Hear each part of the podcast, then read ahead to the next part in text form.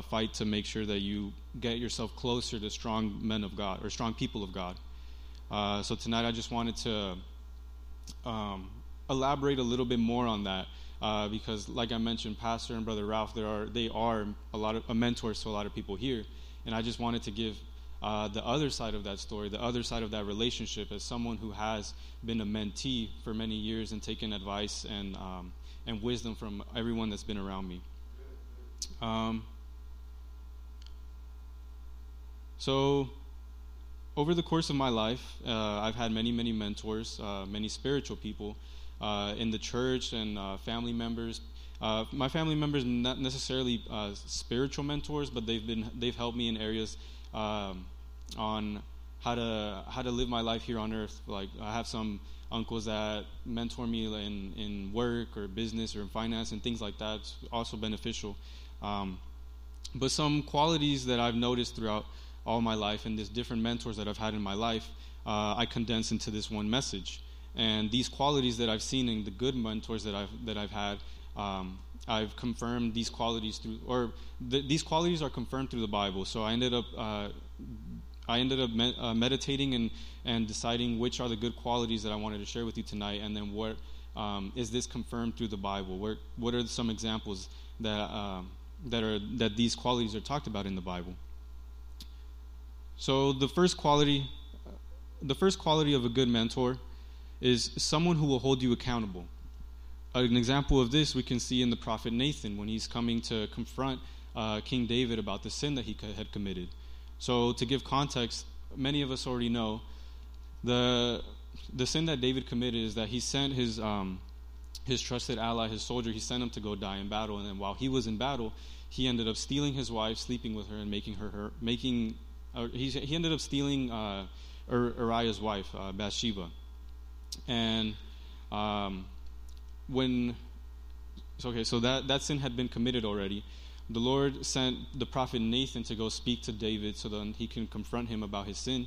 And then, um, in hopes of making David come to repentance and then uh, ultimately, um, ultimately uh, repent, for his, repent for his sins. So God sent God or Nathan was sent by God to correct David for taking Bathsheba, killing Uriah. David was brought to repentance through guilt. He was forgiven, but it wasn't without consequence. The consequence that he that that Nathan told uh, David he would um, end up enduring was that the son he conceived with Bathsheba would be killed. And David did, obviously he didn't want his son to be killed, so he was fasting for a couple days and that ultimately didn't work out because the consequence was that his son was going to die, or the child was going to die. So the child did end up dying. Uh, so, a good mentor like Nathan is someone who will tell you when you're doing something wrong, someone that will correct you with the intention not to not to condemn you or not to bring you down. They will correct you with the intention to bring you closer to God. So, as what we saw here um, so the way that Nathan confronted David was that he came to him and he told him a story. He said that in this story, there's a rich man who has a lot of cattle, and there's a poor man who all he has is a little lamb. So the two men they ended up coming together, and uh, the rich man takes the little lamb and uh, treats it as one of his own, as like a family. It says in the in the Bible mentions that he cuddles it and he gives it the food, the same food that he gives to the rest of his cattle. Uh, he treated it like his own. So when a guest comes along, um, normally when you have a guest, even in, even in today's times, when you have a guest or someone's invited coming over, you want to like clean the house, prepare a nice meal, just to make sure that the guest is well accommodated, and it's just uh, showing like uh, good hospitality.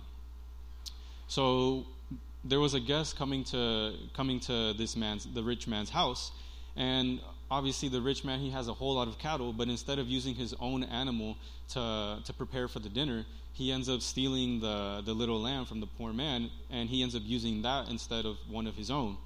And when this when nathan was telling this story to david david's reaction was that he was very angry. He was very furious. He said oh any any person that steals the cattle that, or the lamb that's not his surely he should be punished for that. And he was very passionate about his response uh, but what Nathan ended up telling him was that you're that man that stole that lamb. You were the one that committed this sin. And that's as soon as he told him that, all that fury that he had been feeling, just went away in complete guilt because he had realized that, oh, I, I, I was being so passionate about the punishment for this person, but I'm actually the one that committed this sin. And like I mentioned before, a good mentor will tell you, will correct you with the intention to bring you closer to God. So that overwhelming guilt that he that David felt ended up uh, bringing him to repentance and then uh, realizing his, his sin, and then he did end up coming closer to God. So the next quality of a good mentor, oh, so that one was uh, a, a mentor. Find all these qualities are things that I encourage you all to find in someone else, uh, so that we can walk with these people and we can all grow together. So that quality was find someone who will hold you accountable. The next one is find someone who speaks and lives the truth. And to see this, to understand this a little more, let's turn to Matthew chapter 7, verses 15 to 20. So, in these verses, it will tell us how to identify people who speak and who live the truth. So, the Word of God says, Beware of false prophets who come disguised as harmless sheep, but are really vicious wolves. You can identify them by their fruit, that is, by the way that they act. Can you pick grapes from thorn bushes or figs from thistles? A good tree produces good fruit, and a bad tree produces bad fruit. A good tree can't produce bad fruit, and a bad tree can't produce good fruit. So every tree that does not produce good fruit is chopped down and thrown into the fire. Yes, just as you can identify its tree by its fruit, so you can identify people by their actions. So the Bible is very clear in how um, to discern the, the, the sheep who are present, the, the wolves who are presenting themselves as sheep. By the way that they behave, by the way that they live, by the way that they talk, you'll be able to identify whether or not this person is is giving me word from God or if they're just trying to manipulate me and trying to, to bring me down and bring everyone down together. Another uh, way, or a, a, a, more modern phrase that we can uh, relate to this is the one where uh, the phrase that says, Tell me who your friends are and I'll tell you who you are.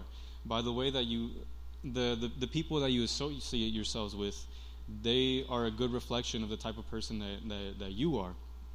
And uh, as long as we are able to now clearly identify who are the wolves disguised as sheep, we can be more better suited to pick our mentors carefully and be able to be more successful and be victorious. Um, one more thing that I wanted to mention about this was that in 1 John chapter 4 verse 1 it says that don't believe don't believe every spirit but instead test them to see if they are from God.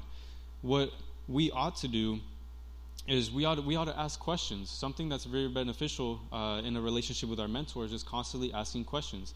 It's not um, it's it's not a, di- a, sign of disrespect or uh, or that we're undermining them just by simply asking questions. It's actually uh, it, it, should be encouraged. You know, God encourages us to ask Him questions.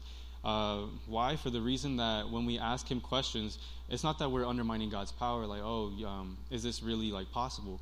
We're asking Him and we're giving Him an opportunity for so that He can teach us. And that obviously, when that when we get receive that lesson, when we get that teaching, we can uh, increase our knowledge, our wisdom, and then we'll be able to continue to grow. So, I encourage you to ask questions to well to first first and foremost ask continuously ask questions to God, and also ask questions to your mentors, to the people in your life that you receive, um, that you look up to, and that you revere. Uh, continuously ask questions. So, the next quality is uh, someone, or the next good quality of a mentor is someone who has a firm foundation. So, to to describe this, let's look at the the story of the let's look at the prophet Elijah.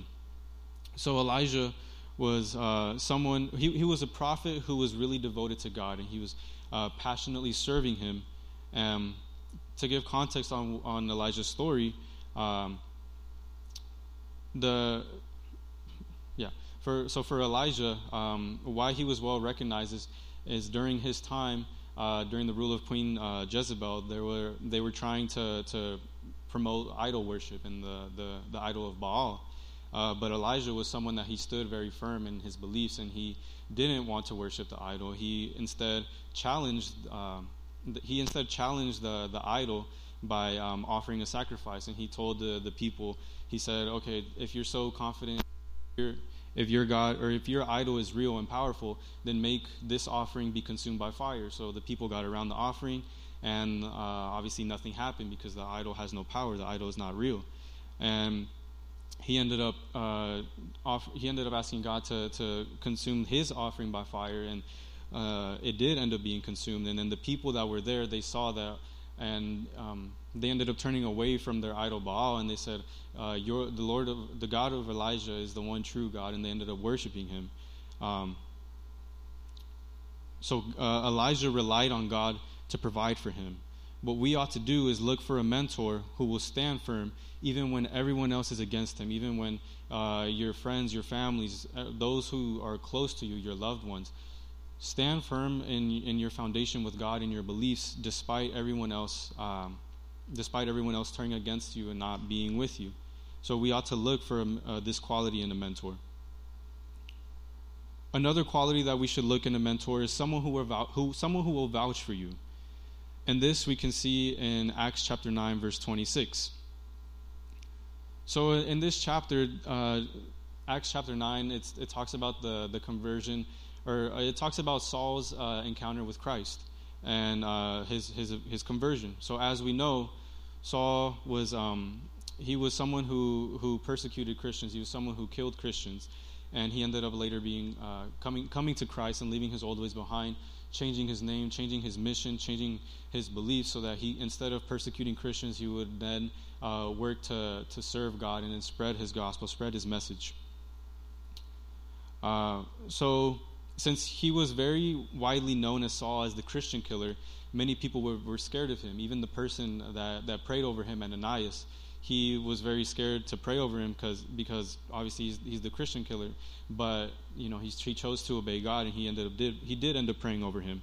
But he had this very wide reputation that he's not a great person, um, or uh, that he's not a great person, that, that he'll kill Jews, and he when he started when he started preaching the gospel, when he started ministering to people, uh, people were very hesitant to believe him because they would see him and they would say, "This person that uh, was so against um, the gospel is now for the gospel and is very it's this this very radical change." So people didn't really believe him. So as he was preaching and people weren't uh, paying much attention to him and fully believing him, along comes this person called Barnabas. So Barnabas. Uh, he was very essential to, to the development of the, the church of, of Antioch. And um, he was someone that came along and took Saul under his wing, uh, mainly because he, he, he was vouching for him. He said uh, he would speak to the people that were, that were doubting him, and he said, I, I did see uh, that he had an encounter with, with, with Christ on his way to Damascus. You know, he is speaking the truth, he is who he says he is, and the message that he's preaching is good. So, because Barnabas was so uh, well respected, then the people started to believe okay, now that this person is saying that, that Saul is okay and that he's speaking the truth, now we'll start to believe him. So, he ended up taking him under his wing and he was vouching for him. And these two together, they, um, they had a very good uh, relationship. Yes, Barnabas was his mentor at first, but then these, um, the more they, con- they continued spreading the gospel and on, on the missionaries going through the towns, they just ended up uh, growing together and learning from one another. Uh, they went on many adventures together, and um, they were very, like I said, they were very essential to spreading to spreading uh, the gospel of Jesus, and and then carrying or passing on their torch to future generations, like Timothy. So one more good quality that I wanted to mention was that, or one more quality you should find in mentors or in people is that you should draw close to people who will not only instruct you, but also lead with example. And the best example that we have, the best mentor, the person that we call teacher or, or maestro, is Jesus Christ. So in John chapter 13, it tells us the, the, the story or the interaction that Jesus has with his disciples. He knows that his time is coming soon, and uh, one more thing that he does before he leaves is that he ends up uh, washing the feet of the disciples. So washing washing someone's feet is something it's a task that's normally performed by by servants and you normally perform it when there's a guest that comes to your house you take off their sandals and you wash their feet it's just a sign of it's, a, it's an act of good um, hospitality and uh, again like i mentioned it's something that that it's a task that was mainly reserved for, for servants or for people of lower class. And as Jesus was washing their feet, uh, one of the disciples he had said, "Whoa, how, how, how is it possible that you, my master, my mentor, uh, how, are, how is it possible that you're going to wash my feet? I should be washing your feet." Um, because again, it wasn't it wasn't normal for someone that of like higher status or someone of higher social class or in a higher position to be humbling themselves, kneeling down, and washing uh, the dirt off off people's feet. So let's read in John chapter 13. Sorry, John chapter 13, verses 13 to 15. So the Word of God says, You call me teacher and Lord, and you are right, because that's what I am. And since I, your Lord and teacher, have washed your feet, you ought to wash each other's feet. I have given you an example to follow, so do, do as I have done to you. So, the example that Jesus gives us is that of serving others with humility and love.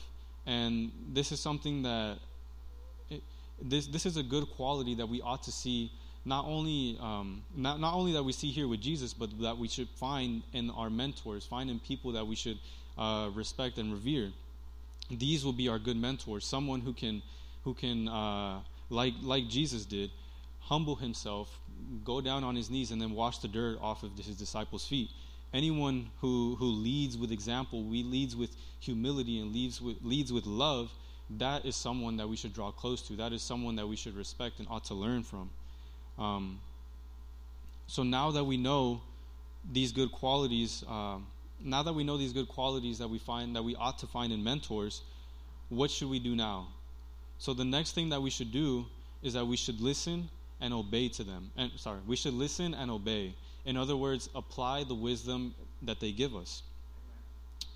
Uh, if we can show the the first image, please.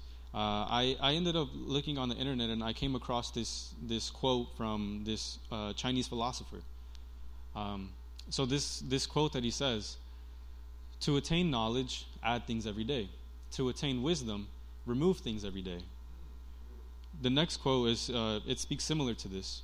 Uh, this one is by an American philosopher.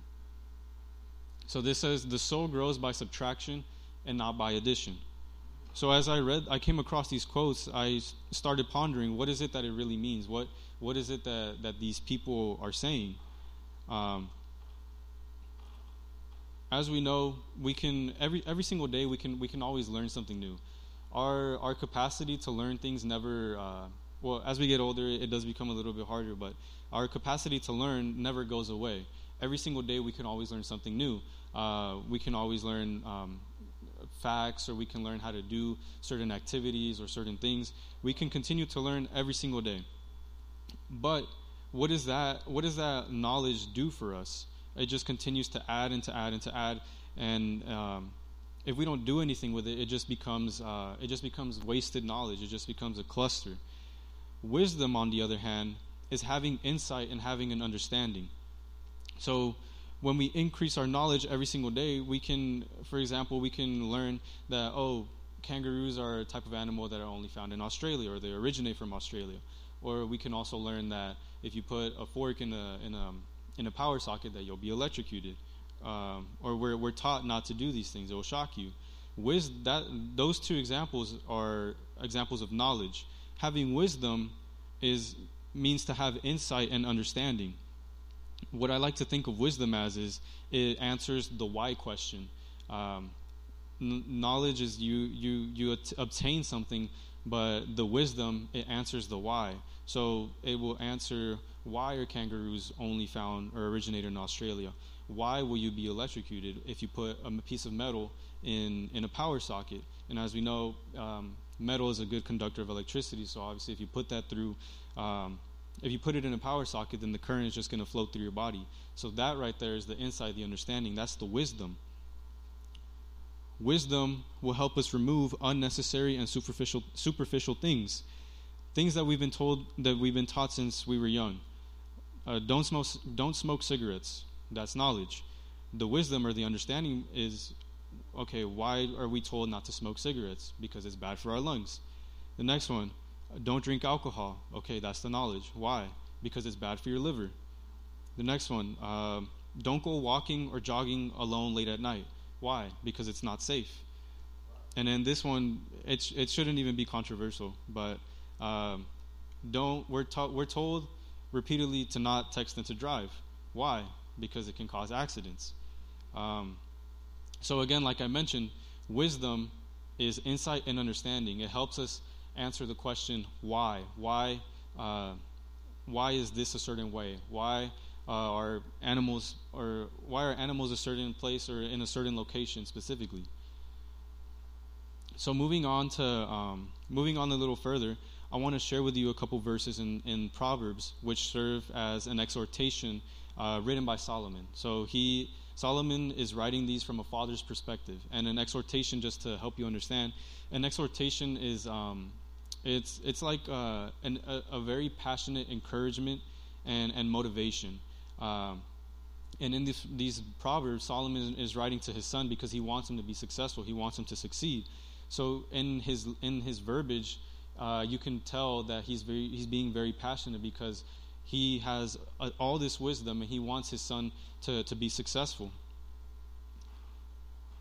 So the purpose of these proverbs is to give wisdom and understanding so that we, uh, so his son, but also our, ourselves, we can live successful lives, not to make the same mistakes as those who came before us. So let's go to Proverbs chapter 1, verse 8. So the word of God says, My child, listen when your father corrects you. Don't neglect your mother's instruction. So remember what I said before. Now that we have identified, uh, that we know the good qualities of a mentor and we've identified them in our lives, what we ought to do is listen and to obey. Why? Um, and we're, well, we're gonna we're gonna continue to develop why it's so important to to acquire wisdom, to gain wisdom, to walk with these people. So here Solomon is telling um, something that's reoccurring in, the, in these next chapters is that he says, "My child, listen when your father corrects you. Don't neglect your mother's instruction." So in, in this verse and in these next couple chap in the next seven chapters, Solomon directly, because again, like I mentioned, he is directly referring to his son, um, and it's coming from the, the perspective of a father. And although while it, while it does um, implicitly tell us that don't or to listen to your when your father corrects you and to not neglect your mother's correction instruction we can see this and apply it to our lives not only for our own parents but also for our, our mentors. Don't or listen to when your mentor corrects you. Don't neglect your mentor's instruction. Um, something to mention or something good to note is that the strongest relationship in any mentorship should be that of, of son to his father. Um, we see this in the relationship that, that Paul has with Timothy. Um, so on Paul's second second missionary, he ends up going to a town and he meets uh, this young man Timothy, and and Timothy during that time he was well respected. He had a great reputation uh, by the people and his, by his by his parents. So he ended up seeing that and he honored that and he asked him. He wanted him to come with him along um, in the ministry, and as they were going, uh, the, he he took him under his wing because he was a young he was a young lad, and he began to, to mentor him and to teach him the way the the gospel and to teach him how to minister to people. And uh, when they first started off, he would refer to Timothy as uh, as his son, and uh, we noticed that during um, as as their relationship progressed and as they continued to grow as one as a man and also as a as in his relationship with God, he no longer referred to him as his son. He ended up referring to him as Timothy, my brother in Christ. And that's just something to show you the progression of what we ought to strive for. Um, uh, something that I'll, I'll, I'll, always remember is that I'm, I'm still I'm 21 years old, so I'm still I'm still very young, and I'm still a novice in, in this world and in this walk with Christ. Um, but I remember when I was maybe like 15 or 16 years old, uh, the first person to to the first person in this church to refer to me as as brother brother Anthony was uh, uh, it was Jonathan uh, Bentoncourt, and I remember it was like during um, one of the VBSs I was in the kitchen eating, and then he just asked me if I could help him with the cameras in the in the sound or in the media, and that was like the beginning of my journey or of uh, me serving God through in the in the media. And I always remember that he was the first person to, to refer to me as uh, brother Anthony, and that like made me it made me warm inside because I'm like, oh, I'm, I'm I know I'm still like 15 or 16, but you know I'm starting to, to get older. I'm starting to get more responsibility, and um, and people or older people are, are noticing that. Uh, so yeah, we see the the progression is that first Paul referred to Timothy as his son, and then as he got older, he ended up referring to him as his as as his brother in his brother in Christ. So now let's go to the ver- the next verse, verse nine. What you learn from from uh, as it was referring to in the previous verse about your mother and father, what you learn from them will crown you with grace, and it will be a chain of honor around your neck. So this right here, what it's saying is that by listening and obeying to the instruction of your parents or your mentors, it will bring you honor and it will also crown you with moral beauty. Now let's go to Proverbs chapter 2, verses 1 to 3.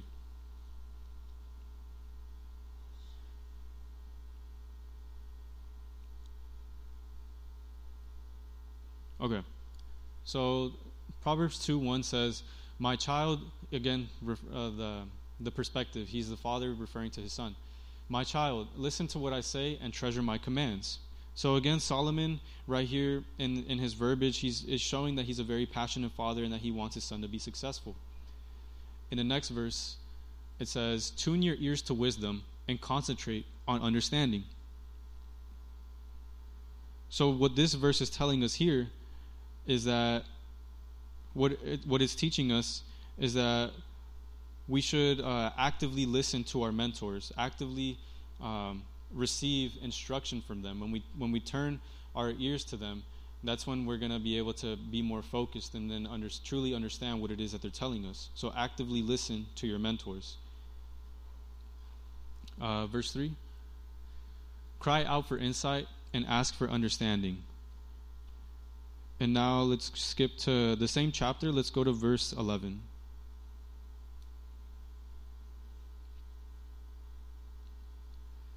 So it says, Wise choices will watch over you, understanding will keep you safe.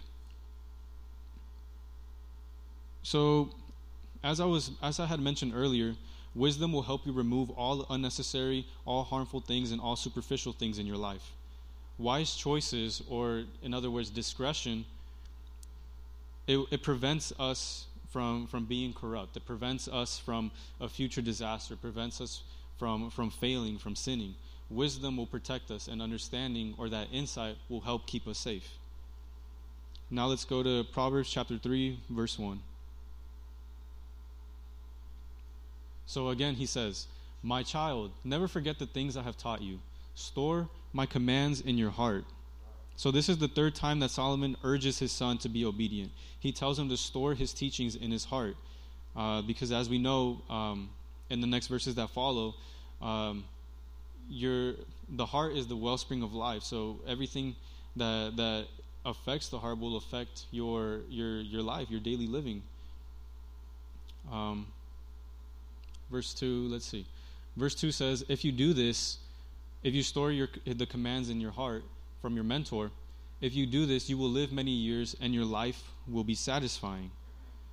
So, this is something that, that Pastor mentions continuously about, um, about people, the, the friends that he had when he was uh, in his youth, that many of them, to, or all of them today, are no longer alive because they ended up choosing the they, they ended up choosing the path that was more appealing to them, more uh, fl- more satisfying to their flesh. And something that I that I know or that I remember from my time being in high school was that we would I would always hear of these of these young rappers that were always dying, but not dying of natural causes, dying from drug overdose, dying dying from uh, from being shot dead by making enemies. These people, if we notice, these people come from broken families. They come from broken homes, and they choose not to the little bit of, of wisdom that, that they receive from, from their parents or from their mentors, they choose to ignore. And then, as we see in the in the outcome, uh, the end of their life, it's all it, we can all trace it back to to what their attitude was towards wisdom, towards having a mentor. They chose not to listen to to, the, to their peers. They chose not to listen to wisdom. So they ended up making growing. They ended up growing up making enemies, falling into drugs, and dying at a very young age. Um, as we know from Exodus chapter 20, verse 12, it says, Honor your father and your mother, then you will live a long, full life in the land the Lord your God is giving you. This is the key to, to um, living, uh, as this verse says, living uh, many years and having a satisfying life.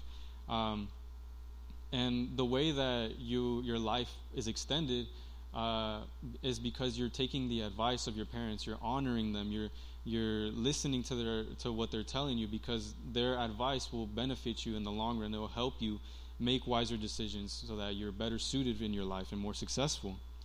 And I'm also here today, uh, as long as uh, my fellow graduates, Steve and Catherine, we're proof that honoring your parents and honoring your peers tuning your ear to wisdom will lead you to victory. Um, so now let's read verses 3 and 4. Never let loyalty and kindness leave you. Tie them around your neck as a reminder. Write them deep within your heart.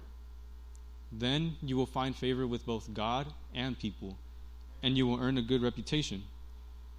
To many people, you can say, you can say uh, the simple or the people those who don't understand the word of god to many people they'll probably read this you'll earn a good reputation and just not care at all. They'll say what does it matter if i have a good reputation? What does it matter what people say of me or, or I, don't, I don't care what people think of me. Um, but if you're a child of god there comes a certain point where you should care uh, about your reputation. And what i mean by this is that you never know when you, you might you never know when you when your life can minister to someone else that doesn't know God. And if you are claiming to be Christian but yet you you don't do Christian activities, you end up doing and partaking in what the world does, then people are going to look at you and say, "Oh, he's claims to be a Christian, but yet he goes out partying on the weekends. He he gets drunk. He does uh, he does drugs." So if we as Christians we ought to we ought to to strive to have a good reputation. It should be important to us because um, we might be the only light that someone has in their life, and we may never, we may not know it. So we should strive to have a good reputation. We should strive to always represent Jesus wherever we go, so that we can uh, one benefit ourselves, but also benefit those around us. So, as I mentioned, living double lives will drive people away from God. Uh, and then chapters four and five of Proverbs, it starts off again by saying to, to listen to his wisdom, and he encourages, or yeah, it, it encourages, Solomon encourages his son to listen to his, to his wisdom, to take his commands, store them in his heart, because it's going to benefit him in the long run. And there's so much we can learn from Proverbs. Um, something that uh, a common trick that, that that's known is to read, to take a day, um, take a day to read a chapter in Proverbs and do it for a whole month because there's 31 days in the in a month, and then you can read the whole chapter in in that month. Uh, so I encourage you as well to, to read Proverbs because it does have a lot of wisdom, it does have a lot of insight. And what we notice from Proverbs, the way that it's written, you can see that it's written in, in pairs. So it will tell you something that's um, that's good. It will give you some good wisdom, and then below it or after it, it will tell you uh, the reason why. Um, so I encourage you to, to continue reading Proverbs because it, it has so much wisdom on how to how to live our daily lives, um, how we ought to to to to be so that we can be better prepared for our future. So now that we have identified our mentors and now that we understand the importance of obtaining wisdom and, and obeying it, there comes a time when we ourselves must carry out God's ministry and then we eventually become the mentors ourselves. As I was mentioning, um, uh, Brother Jonathan Betancourt, uh, he ended up uh, referring to me as brother, and I, and that just shows you the progression. That yes, I'm still I'm, I'm learning, and I'm I'm still very young, but the progression is that I continue to learn, continue to ask questions, and that eventually I can be able to then uh, be a mentor myself, a, a mentor myself to the younger generation. And this right here, this kind of uh, passing on the torch or the baton, we see in the relationship that Paul had with Timothy. So, as I mentioned before, Paul met Timothy on his second missionary uh, after um, his mission, his missionary with uh, with Barnabas. Uh, so again, he had a really good reputation, and he joined Paul, and Paul took him under his wing, and they both served as ministers of ministers of Christ. when Paul was in prison, he ended up writing various letters to different churches, and then um, in those letters was also included instructions for Timothy on um, on how he should continue to to serve God without Paul present, because he knew that his time was come his time to go with God was coming. So he knew that Timothy, in his progression in his walk with God, um, he now has the time will come where Timothy will be by himself, and now he has to carry on the torch and carry on the gospel. So the letters that Paul sent to Timothy, the letters that Paul sent to Timothy served to empower him to continue God's work. As I mentioned before, there will come a time when all of us will have to do the same and carry on the torch and then mentor a younger generation.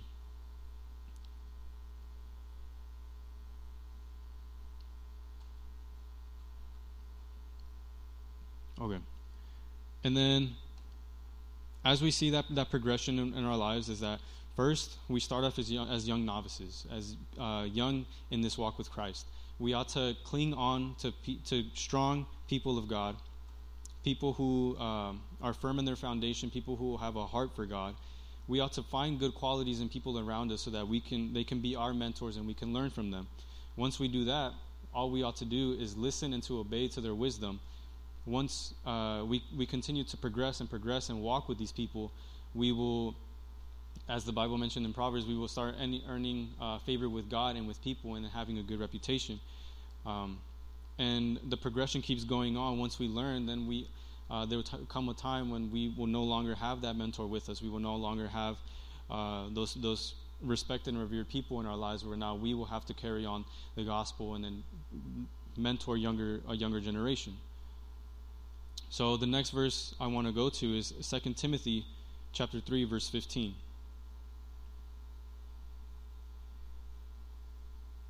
So this right here the word of God says, "You have been taught you have you have been taught the holy scriptures from childhood, as they have given you the wisdom to receive the salvation that comes by trusting in Christ Jesus."